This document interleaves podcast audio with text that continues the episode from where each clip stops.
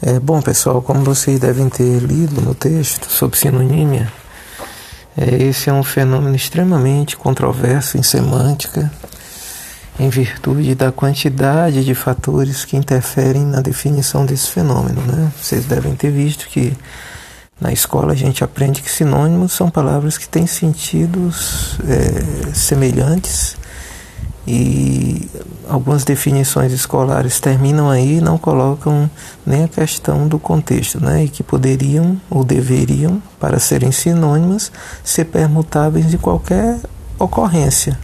O que isso quer dizer?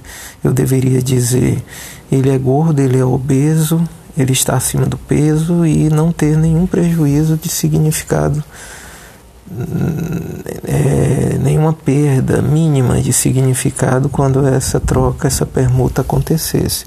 Obviamente, vocês viram que não é isso que acontece. E o texto vem justamente dizer que é, a dificuldade que se tem a semântica de se estabelecer critérios objetivos e científicos para uma definição de semântica, certo? Porque nós podemos, no discurso, é, afastar ou aproximar palavras a depender da situação de comunicação, certo? Então, mas mesmo assim, autores, alguns autores ainda defendem, né? E o Ullman é um deles que defendem que haveria uma sinonímia completa, em que ah, nem mesmo o contexto alteraria é, o significado dessas palavras quando elas fossem permutadas ou substituídas umas pelas outras. E ele diz que o único caso é o caso da linguagem científica. Então, nesse caso, você teria, né, por exemplo, é, em fonologia a classe das líquidas, né, e que também tem o nome de molhadas, que são o lê, o lhe, e aí, aliás, o lhe, né? E você diz, o lhe é um exemplo de, de líquida ou de molhada. E você diz, mas será que a gente, quando numa situação de fala, nos textos, entre especialistas, por exemplo, de fonologia num congresso, será que eles preferem líquidas ou usar o termo molhadas, né? As consoantes líquidas são aquelas em que as consoantes molhadas, então parece que ah, interfere até a situação de fala, o tipo de monitoramento do uso especializado da palavra. E aí parece que nem a sinonímia é, na linguagem científica resiste à prova da substituição, a manutenção de sentido em qualquer contexto. É, e daí é, parece pouco, vamos dizer assim, produtivo a gente considerar uma sinonímia, uma distinção entre sinonímia total e parcial, certo? É, o Lyons também coloca a questão do de que se discute muito a distinção entre um conteúdo afetivo, né, uma carga afetiva que a gente dá ao sentido da palavra e uma carga cognitiva que seria aquele significado mais do dicionário. E ele até afirma que a gente deve sempre pensar em significados, inicialmente na sinonímia, que é, não deveria, quando se utiliza, quando utilizamos um sinônimo, nós deveríamos priorizar o significado cognitivo, certo?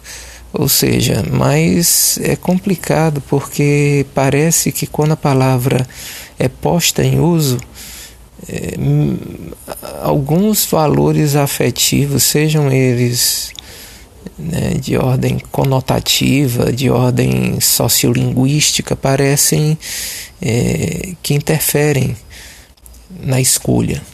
Então, para resumir tudo, pessoal, é um fenômeno problemático e aí nós não temos muitos critérios do ponto de vista semântico, critérios de ordem linguística para dizer com certeza quando dois termos são sinônimos, porque parece que a sinonímia ela, ela existe hum, apenas no nível do dicionário. O que, que eu quero dizer com isso? Com as palavras isoladas, certo? Na língua.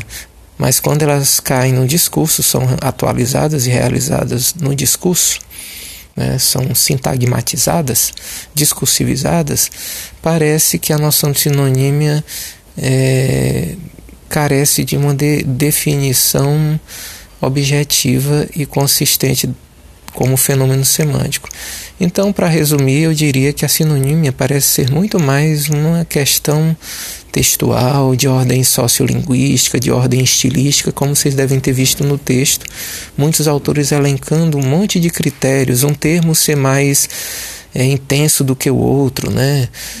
Ser mais grosseiro, ser mais coloquial, ser mais. Então parece que são critérios que não são semânticos, são mais sociolinguísticos, de escolhas é, dependentes de, um, de uma situação de fala, da, da faixa etária do falante, coisas desse tipo, da região geográfica, né? Certo? Aí vai, a gente vai dizer, ah, eu chamo, é, eu chamo, eu chamo tangerina, ele chama mexerica, eu chamo não sei o que, eu chamo fruta do conde, ele chama ata, ele chama pinha. Ah, é a região. Veja que nós estamos definindo, substituindo as palavras. Né? Eu adoro pinha. Ah, e lá na minha terra a gente fala eu adoro fruta do conde. Ah, na minha eu adoro ata. Veja que o critério de escolha não é semântico, é geográfico, sociolinguístico, de norma da fala certo? Então, basicamente, era isso. E veja que a dificuldade é, é, de manter uma definição de sinonímia, sempre a gente vai recorrer, recorrer a fatores externos fora da semântica, certo? Então, a gente pode dizer, como se diz bem no texto, que ela parece ser um fenômeno muito mais de, de outra ordem, não propriamente semântico.